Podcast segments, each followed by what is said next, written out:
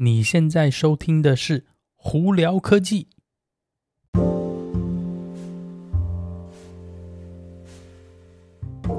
嗨，各位观众朋友，大家好，我是胡老板，欢迎来到今天的胡聊科技。今天美国洛杉矶时间早上三月二十二号星期一啦，呃，不知道大家周末过得怎么样？台湾的朋友。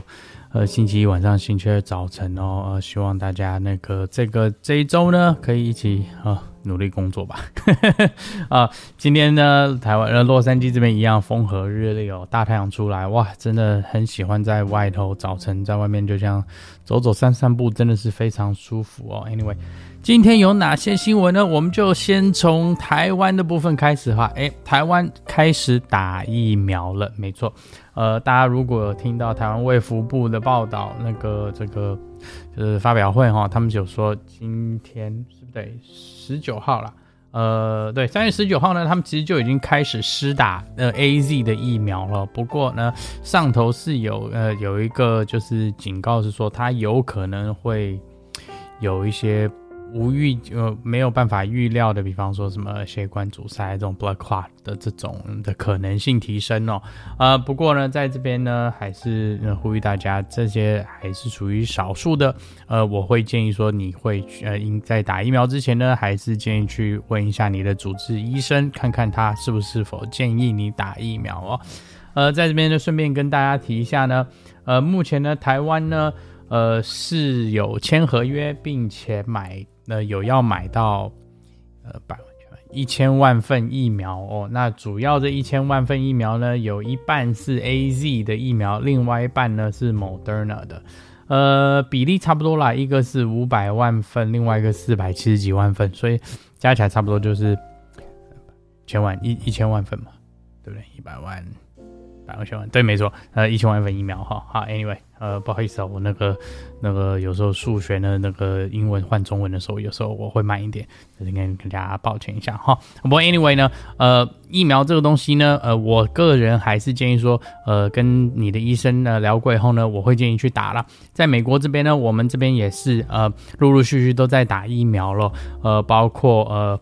Pfizer 的疫苗啊，Johnson Johnson、Moderna 的疫苗，美国这边都会越来越频繁了。那我也有很多朋友已经去打了第一剂的 Pfizer 的疫苗，呃，也有朋友打了 Johnson Johnson 的疫苗，而且我爸爸自己亲生爸爸，他也已经打完了第一剂跟第二剂的 Pfizer 疫苗。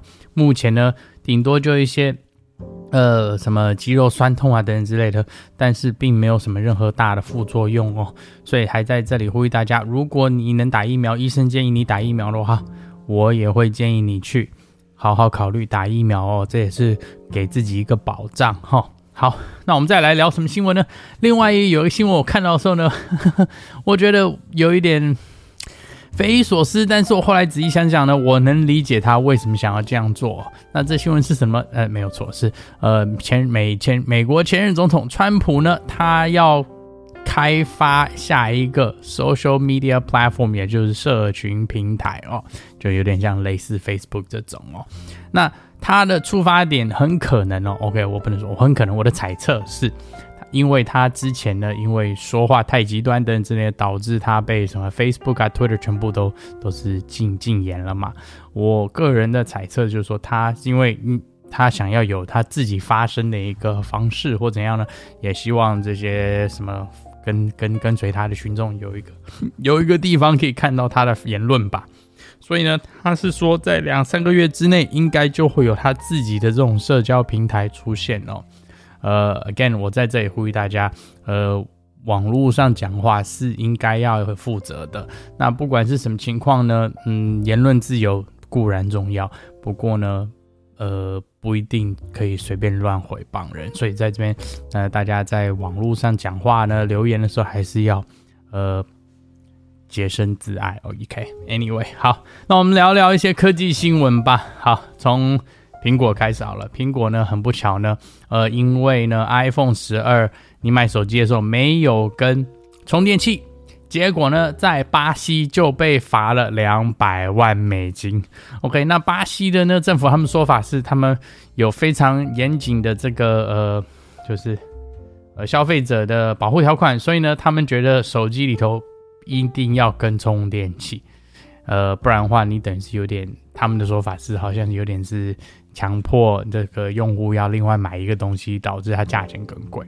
所以呢，呃，苹果在巴西被罚了两百万美金，数字对苹果来说不不大啦，但是这就是有一点就是，呃，嗯，一个蛮简单可以解决的事情。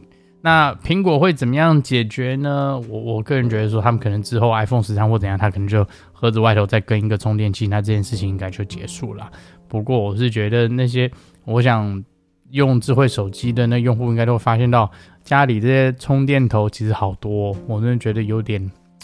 有点在制造乐色啦，But anyway，好，另外一个跟苹果有关系新闻哦，呃，前一阵子大家应该都知道，呃，Apple 出了 HomePod Mini，就小的那个家里的 Smart Speaker，那个智慧型的那个喇叭哈，那就有人把它解剖了，居然发现到里头其实有温度侦测器以及湿度侦测器，只不过呢，苹果目前还没有把它的功能打开哦，大家就在猜测说，哎。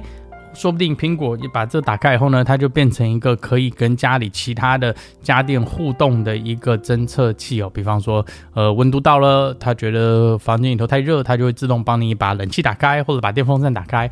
呃，可能太潮湿了，它就会自动帮你把那个呃除湿机打开，或者加湿器打开，这种等等之类的。我觉得以后呢，他们应该是会把这个功能打开，只是目前呢，他还没有把它打开而已了。好。不过这我觉得这是蛮有趣的啦。好，那再来我们就聊聊特斯拉的新闻啦。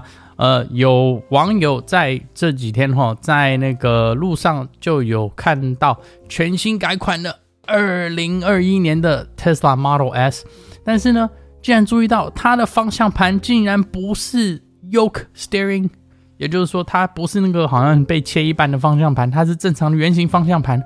而现在大家都在猜测。特斯拉到底有没有把这个呃全新的这个切一半的方向盘？好了，简单来说，这个 Yoke Steering Wheel 哦，到底有没有跟着这准备要交车？